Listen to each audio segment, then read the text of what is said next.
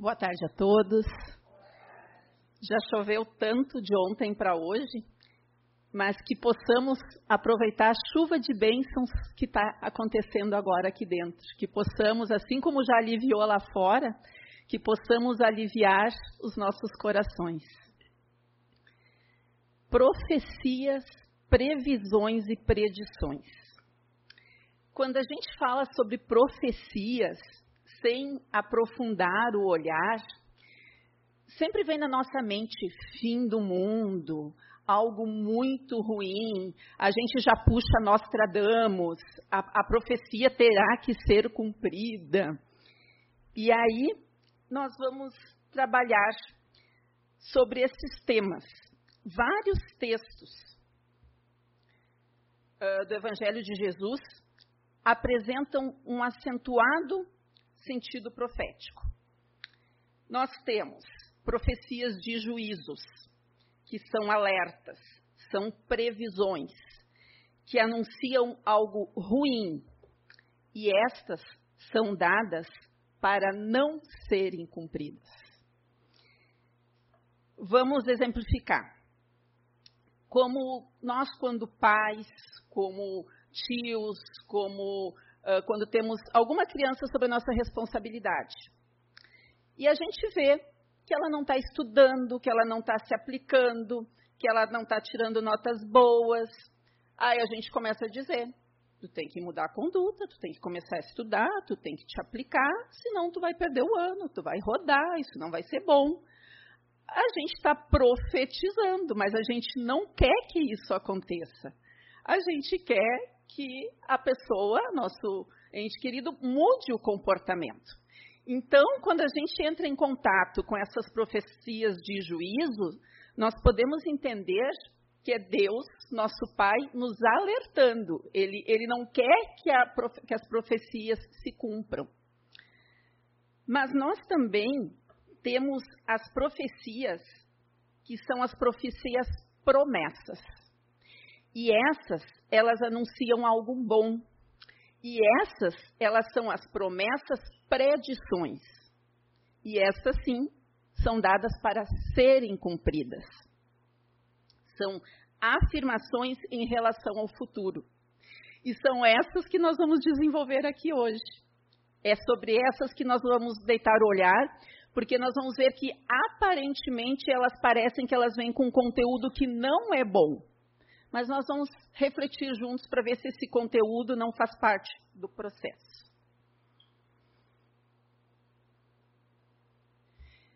Vou fazer uso de um pouquinho de algumas obras básicas. Eu começo com o Consolador, que é através da mediunidade de Chico, o mentor dele, Emmanuel, que compilou esse livro, que ele é feito de perguntas e respostas. E no capítulo 4, que ele é de, é, denominado Ciências Combinadas, a questão 89.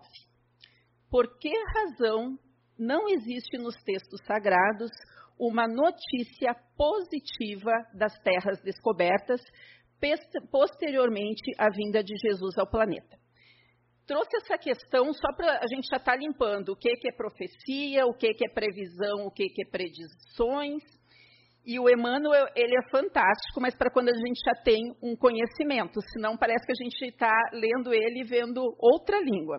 Então, eu já vou, antes de apresentar a resposta para vocês, já vou uh, esclarecer um pouquinho o que ele está querendo dizer aqui, que se a gente fosse a fundo, ficaríamos num seminário só em cima dessa resposta. Mas o começo dela traz o que, que a gente vai trabalhar durante toda essa exposição juntos aqui para refletirmos.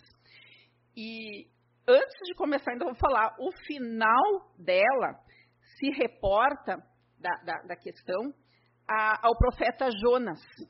Jonas é aquele profeta do Antigo Testamento que foi chamado por, por, o Pai, por Deus, para ele profetizar lá em Nínive, que se eles não, não se arrependessem, que a terra ia cair, e ele foi engolido por um. Foi no navio, caiu no mar, foi engolido por um grande peixe, depois ele foi cuspido. Ó, isso aqui tudo são simbolismos que a gente pode ir abrindo e que eu nem pesquisei, nem teria como fazer.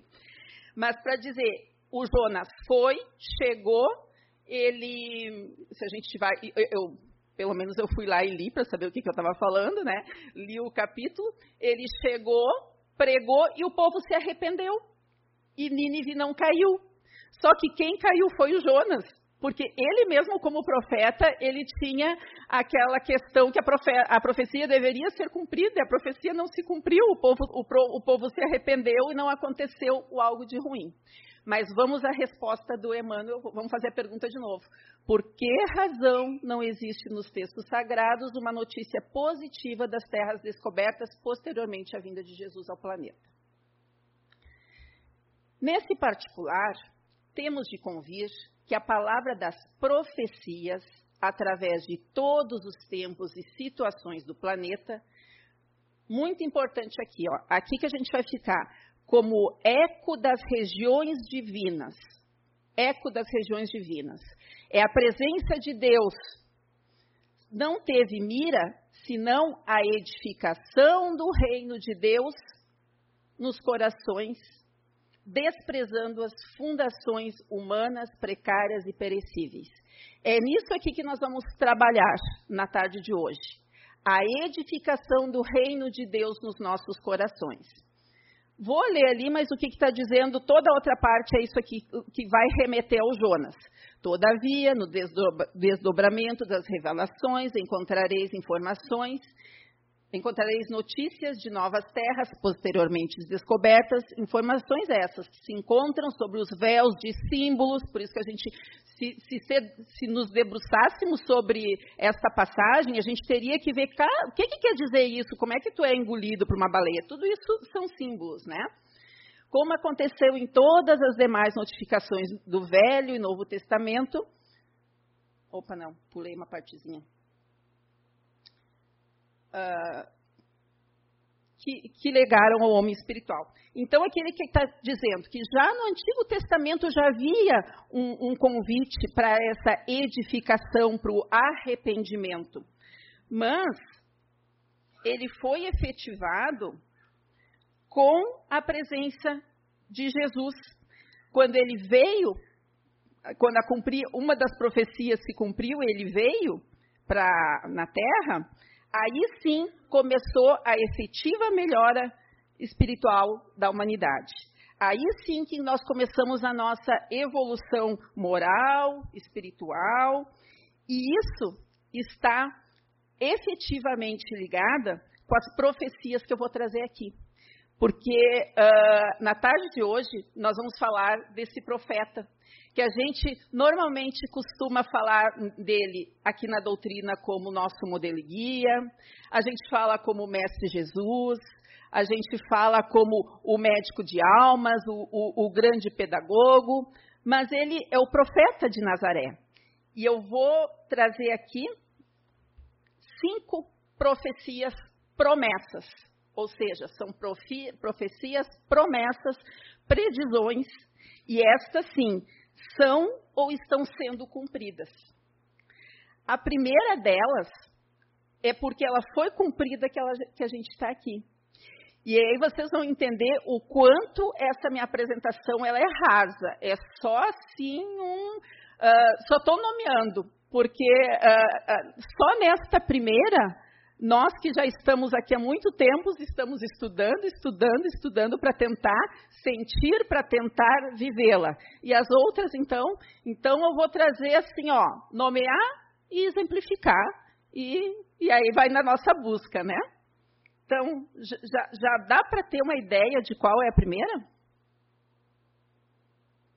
O Consolador é o consolador prometido, né? Se tem alguém aqui, quem está no estudo sabe, mas quem está aqui pela primeira vez, o consolador é o Espiritismo. Né? Então a gente vai encontrar numa obra básica, que é o Evangelho segundo o Espiritismo, no capítulo 6, no item 4, onde Kardec nos traz que o Espiritismo vem na época predita, olha aí, predições, cumprir a promessa do Cristo. O Espiritismo vem abrir os olhos e ouvidos. E aqui entram todos os conceitos do Espiritismo.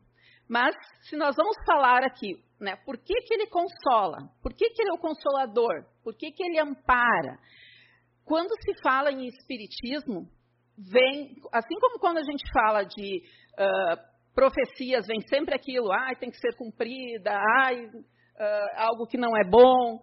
Espiritismo, para quem nunca teve contato, vem espírito, vem intercâmbio, uh, é muita porta para quem não está aqui e quando alguém parte, aí a gente já começa a nossa educação. Quando tu toma contato com o espiritismo, pessoas, nós não perdemos os entes queridos, eles partem antes. E aí vai começando o nosso consolo. Tem, a gente diz assim que são cinco conceitos básicos, que é, primeira coisa, a existência de Deus. Nós vamos nos debruçar, vamos, uh, uh, né, a pergunta aquela que a gente já sabe de, de, de, da ponta da língua, o que é Deus e não quem é, e quais são as características a gente vai uh, tomar contato com a pluralidade das existências, então vai entrar a reencarnação e tudo que, que abarca isso, a pluralidade dos mundos habitados, o intercâmbio, as leis divinas, aí entra tudo. Mas nós estamos falando em consolador. Aí como consola se eu perdi? Mas aí a gente vai entrando em contato, que a gente nós vamos nos encontrar novamente. Mas aí parece assim, muito. Uh, uh, muitos que entram aqui querem a mágica. Perdi, lá eu tenho contato, então a gente tem muito também em mente as cartas, receber uh, algum contato mais concreto.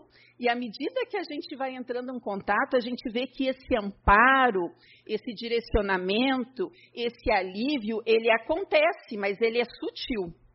Vou dar um exemplo pessoal que aconteceu, porque essa, essa, exposição eu vou fazendo e vou repetindo, e cada vez que eu vou em outro lugar, eu já sou outra, já vai me acontecendo outras coisas, eu vou acrescentando.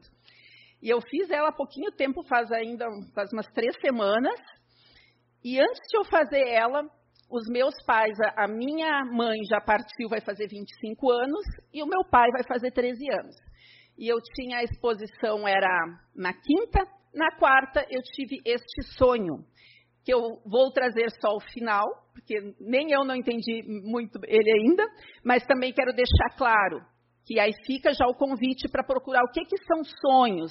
Uh, eu tive esse sonho e vocês vão entender que eu vou trazer o final, porque o final é, foi didático para mim, vai ser didático para todos nós. Mas não necessariamente quando a gente sonha com alguém é um encontro espiritual. É uma forma de nós buscarmos esse colo nas nossas memórias mesmo. Não quer dizer que a gente está tendo um encontro espiritual, mas aqu aquela sensação, aquilo que eu tive, aquilo que eu tirei, isso sim pode ser a presença. Então já fica a dica para procurar no livro dos Espíritos quais tipos de sonhos, sonho simples, sonho espiritual, que tem no livro dos Espíritos, tem na obra do André Luiz para a gente, aí que eu digo, é algo que a gente tem que se debruçar e estudar, porque não é mágica. A, a, a dor, uh, ela não desaparece, é um processo nosso, porque a gente vai entendendo o porquê. Mas vamos ao meu sonho. Sonhei com os meus pais.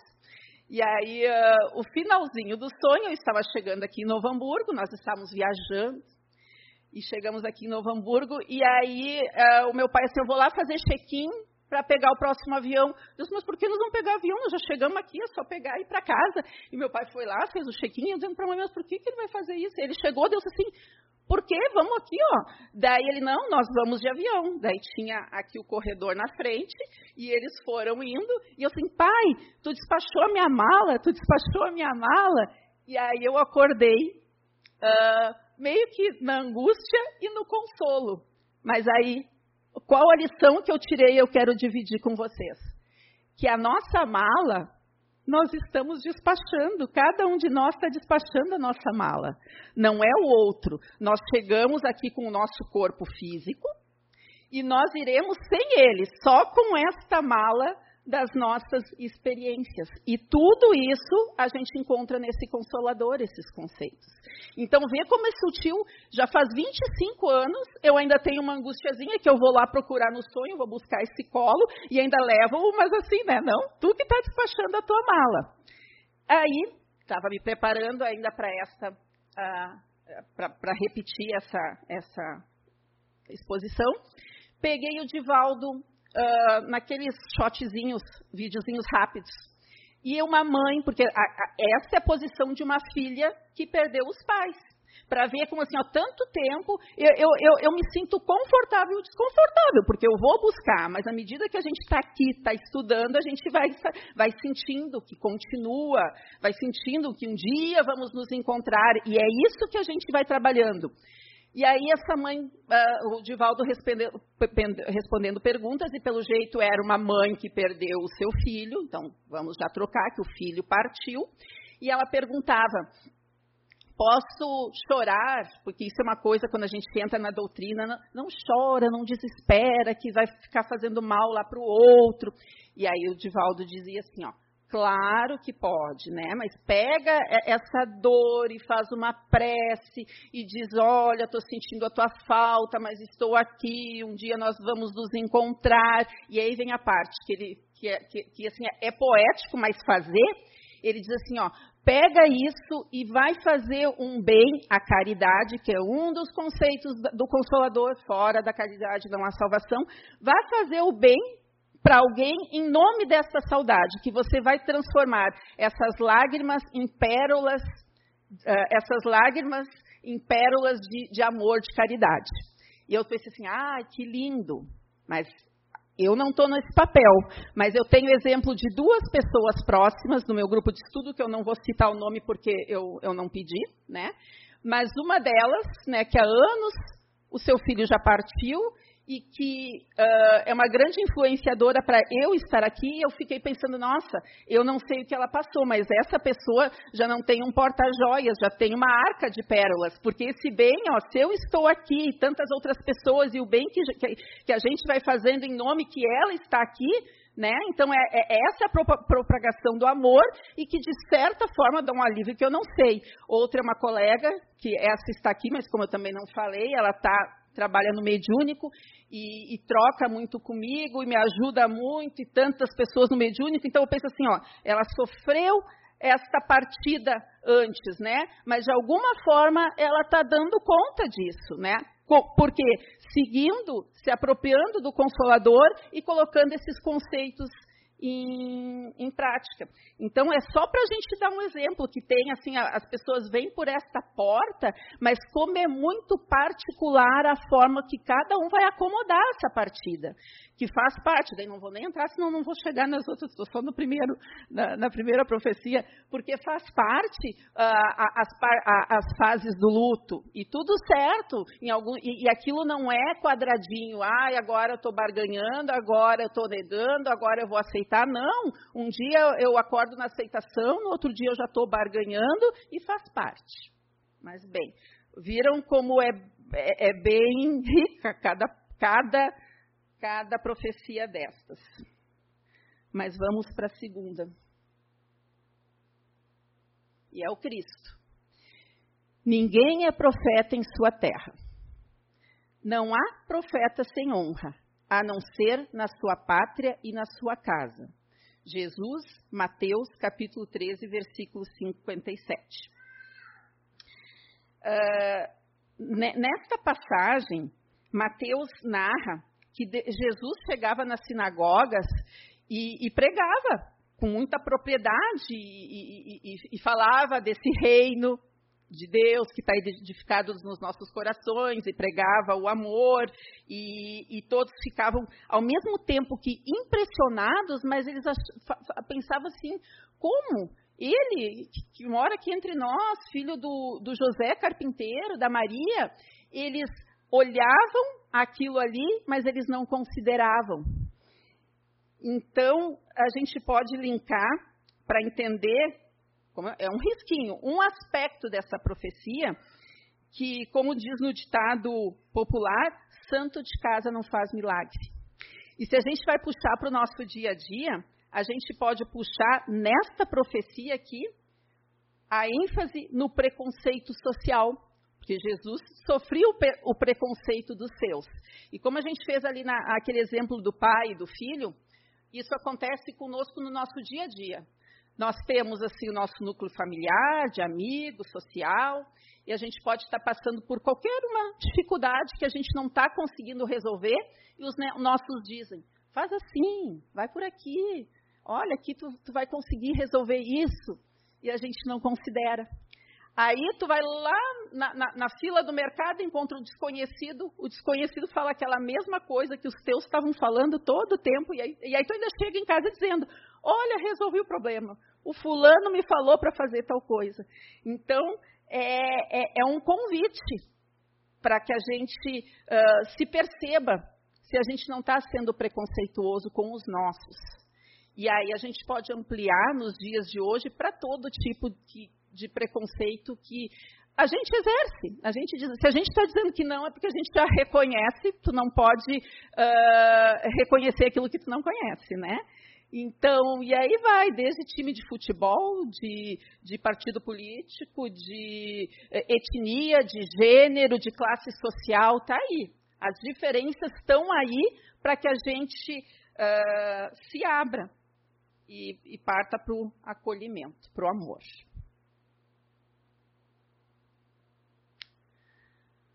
A pedra angular. Disse Jesus o céu e a terra passarão, mas minhas palavras não hão de passar. Em uma construção, a pedra angular, ela é responsável pela sustentação e segurança. Então, assim, quando em Mateus, no capítulo 21, de 42 a 44, Jesus aborda essa pedra angular. E aprofundando nos nossos estudos, nós vamos perceber na fala dele que a pedra angular, segundo a doutrina, é o cristianismo, é o evangelho, e é Jesus, e é a vivência desses ensinamentos. Porque à medida que a gente vai estar. Tá, assim, ó, por que, que o Espiritismo consola? Tem todo aqueles, aquilo que nos chama a atenção, a gente sempre vai voltar para a primeira profecia aqui. Porque tem todos aqueles elementos, mas a, o cerne é o Evangelho, é Jesus, é o Cristo. A gente tem todos aqueles elementos para termos o quê? A fé raciocinada, que é outro conceito lá do Consolador. Então, à medida que nós vamos nos apropriando, nós vamos sentindo e nós vamos conseguindo vivenciar o Evangelho e o Cristo e os seus ensinamentos, isto vai dando uma sustentação, isto vai nos aliviando. E mas, mas assim, ó, sem cobrança, porque a gente não consegue, porque que eu tenho que repetir tanto? Porque em alguns momentos, aquele pouquinho que a gente consegue fazer, porque é isso, a gente está aqui ouvindo, entrando em contato, daí a gente consegue refletir, daí a gente consegue vir para dentro de nós mesmos, aí nós conseguimos sair um pouquinho e entender um pouquinho o outro e fazer um pouquinho bem, é, é, é, é parte do nosso processo. Ele é realmente assim, lento, mas essa profecia nos convida a nos abrirmos, a nos flexibilizarmos mais, abrirmos a, a, a, a nossa flexibilidade mental para o novo, para que, que, dá medo o novo, né? Às vezes a gente está naquela mesma coisa, mas é o conhecido. Mas se eu fizer, e se eu perder o que eu tenho, é o se, né?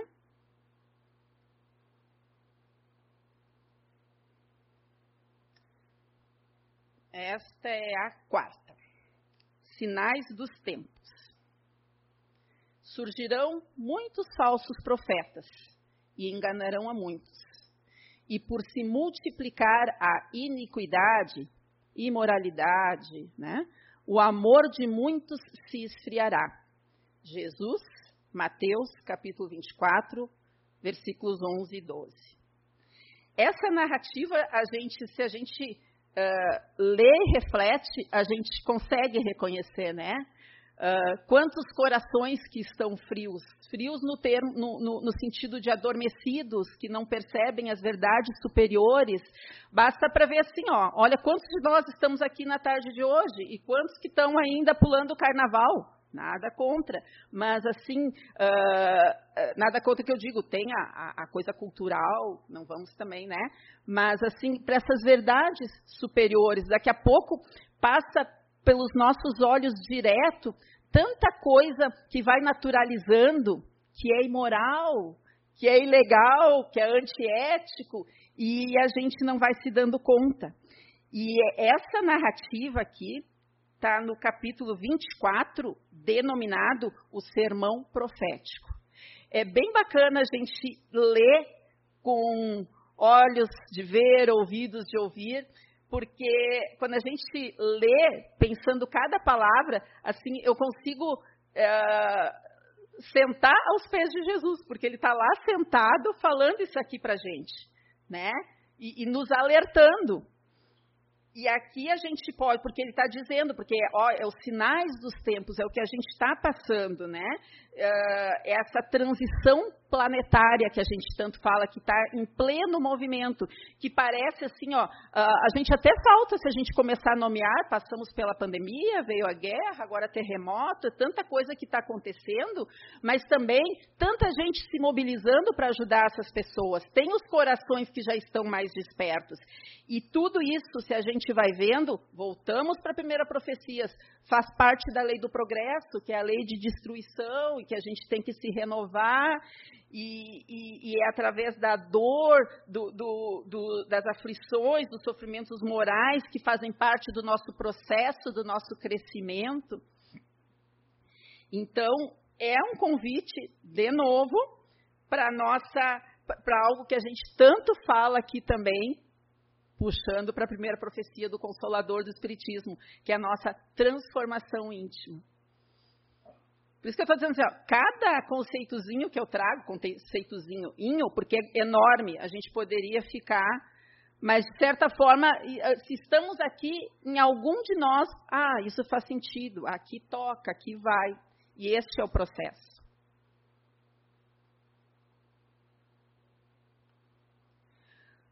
um rebanho e um pastor. Ainda tenho outras ovelhas que não são deste aprisco. Também me convém agregar estas, e elas ouvirão a minha voz, e haverá um rebanho e um pastor. João, capítulo 10, versículo 16. Aqui o Cristo explica que haverá um rebanho e um pastor. E aí a gente vai pensando, né, o que, que é rebanho e quem é esse pastor? Aí a gente já começa extraindo aí os símbolos, né? E aí nós vamos procurar de novo a primeira profecia que eu trouxe aqui, o Consolador, o Espiritismo, que na Gênese, no capítulo 17, no item 32, Kardec traz que esta profecia Jesus claramente anuncia, anuncia que, o, que os homens um dia se unirão por uma única crença. Essa profecia possivelmente será cumprida, essa está em processo, né? A outra já foi, o, também está em processo. O Consolador chegou, a gente está tentando se apropriar dela. Em alguns momentos a gente já consegue. Essa aqui, provavelmente, ela vai se cumprir no período de regeneração, porque aí nós já vamos estar mais preparados para aceitar as diferenças, para sermos mais tolerantes no, eh, em tudo e principalmente no campo da fé. Então, aqui, de novo, a gente vai trazer a primeira, para ver como a gente tem que trabalhar a primeira ainda para chegar nas outras, que é a, a salvação, a fraternidade, a caridade, o amor ao próximo.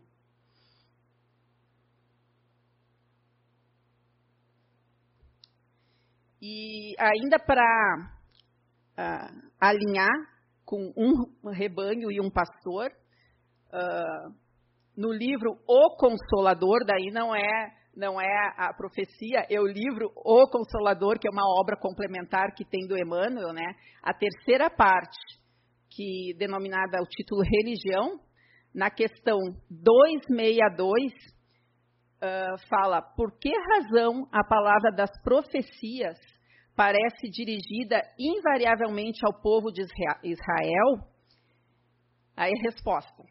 Em todos os textos das profecias, Israel deve ser considerada como símbolo de toda a humanidade terrestre, sobre a égide sacrossanta do, do Cristo.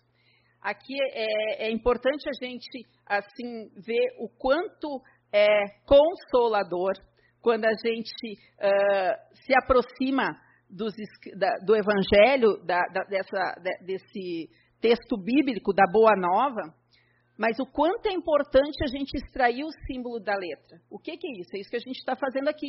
A gente vê o que, que quer dizer e aí a gente isso nos muda e à medida que vai nos sensibilizando, no, nos afetando, a gente proporciona que a gente mude com o outro e aí efetivamente aconteça é, essa grande união. E aí é aqui para tirando, ó, não é só para Israel. Somos Israel hoje somos todos nós. Toda a humanidade, uma coisa bacana de pensar, voltando para a primeira, é que humanidade somos dois, nos, nós nos dois planos da vida. Quando nós estamos desencarnados, aí que nós somos mais humanos do que nunca, porque daí nós estamos mais expostos, uh, mais em contato real com o que nós estamos sentindo. E a ideia de a gente vir aqui trabalhar é que a gente não é resposta. Tu viu que eu fui largando um monte de coisa para de repente que alguém, ah, mas isso eu quero saber mais, isso eu vou procurar. E uh, porque a, a, tudo que eu falei aqui, tudo que a gente fala, cada encontro está relacionado com a lei do amor. E uh, os ensinos, a gente vê ó, que tudo passará, minhas, as minhas palavras não passarão, né? Então esses ensinos eles são atemporais e nos chamam para novas perspectivas, novas circunstâncias para que nós possamos sair de nós e transcender. E esse amor que nós ainda não conseguimos vivenciar e tudo bem, assim, eu me considero, já estou anos e anos e anos, já sei, olha como eu sei tanta, tantos conceitos, mas saber alguma é uma coisa, agora sentir e vivenciar é outra. Eu percebo que quando eu consigo fazer um pouquinho, nossa, como é bom, mas daqui a pouco eu já é, é, é não gosto de dizer certo ou errado, já escorrego e já volto o antigo, porque me vem muito assim, a, a, a, temos forte ali da, da, do catolicismo, né? Amar como Jesus amou, sentir como Jesus sentia. A gente não consegue isso ainda, mas tudo bem, faz parte do processo. Porque esse amor incondicional, é só a gente saber assim, ó, a gente ama ainda esperando reconhecimento, esperando reconhe é, é, retribuição. Se ele fez aquilo, já vem um rancor, já vem uma mágoa, já vem uma diferença. Mas como nós vimos, essas profecias são predições, elas serão cumpridas. E o convite é que um dia nós vamos chegar ao amor universal, que é aquele amor que se alimenta pelo ato de dar sem esperar. Tudo bem, hoje ainda a gente espera reconhecimento e porque faz parte do nosso processo. Aquele amor que não depende do outro para ser feliz. O amor que respeita as escolhas, o amor que é convivência. Mas aí que a gente, é, e eu acho legal a gente nomear para a gente se reconhecer também nos ciúmes, na posse, na inveja, nas ofensas. Mas nós também já perdoamos, já desculpamos, já nos arrependemos e temos que cuidar com o arrepender, porque uma coisa é nos arrepender, ah, fiz isso. Agora é o arrepender e mudar, né? Arrepender não é a mesma coisa que mudar. Eu posso me arrepender, eu me dei conta. E tudo bem que eu já consigo me arrepender e tá, e tá ótimo. E aí, uh, esse final eu também, eu também não tinha ele incluso. E quando eu estava indo lá, porque é assim, ó, é, é, é, essa, esse é o exercício. Uh, cada um tem o seu jeito próprio. Escutar algo, buscar, ler. E eu vou fazendo isso várias vezes ao dia para ver o comprometimento e a necessidade. E em alguns momentos eu pensei, ah, que bom agora conseguir. Oh, que ruim, não estou conseguindo ainda. E aí eu estava me preparando para ir lá para aquela, aquela outra, eu sempre dou uma olhadinha, vendo, vejo se eu ainda concordo, né? eu posso, posso estar equivocado e pode ter algo diferente. E aí eu estava finalizando esse livro Vida Plena. E tu vê que bacana como o, o nosso trabalho, eu ainda me emociono quando eu, consigo ver essa pontinha da espiritualidade agindo. Porque nós começamos com a abertura, tu pegou o Divaldo, a, a Joana pelo Divaldo, E eu vou fechar com a Joana pelo Divaldo também. Porque, vê, falei, falei, falei, até me ouvindo, até às vezes eu mesma penso, cala a boca que tu está falando demais, né? Estou confundindo demais. E aí, eu pensei assim, eu estava lendo, Deus assim, ó, tá aqui o final da palestra, e aí eu vou ler e não vou falar mais nada, porque daí eu não vou estragar a Joana, se ficou dúvida, ela arruma. Porque se a gente for só aqui, ó, vida plena, esse aqui é o título do livro. Vida plena. Vive hoje em harmonia com o universo e triunfarás. Se a gente for ao pé da letra, a gente abre tudo que eu falei e muito mais. Ok. Ah, não. Eu, agora eu até botei aqui, eu trouxe o livro que eu não tinha botado, eu fiz o slide ontem. Aí agora eu vou terminar, porque eu acho incrível. A gente, para entender, tem que pegar e tem que ir abrindo para poder entender. Mas os espíritos superiores, eles são precisos, eles são sucintos. E tudo que eu falei aqui das profecias, do amor, a, a Joana vai falar. Então eu vou ler e vou me calar, que é para não estragar a Joana. Então, tudo que eu falei aqui, vamos para a Joana. Capítulo 29, decisão de plenitude. Jamais te permitas o descoroçoamento, é desânimo, desalento a cada queda, avança dois passos. A cada conquista, agradece a Deus. Vencerás e serás livres no amor, quando venceres a tua própria escravidão e conseguires amar sem restrições. A caminhada não para, porque a conquista que te aguarda é o infinito.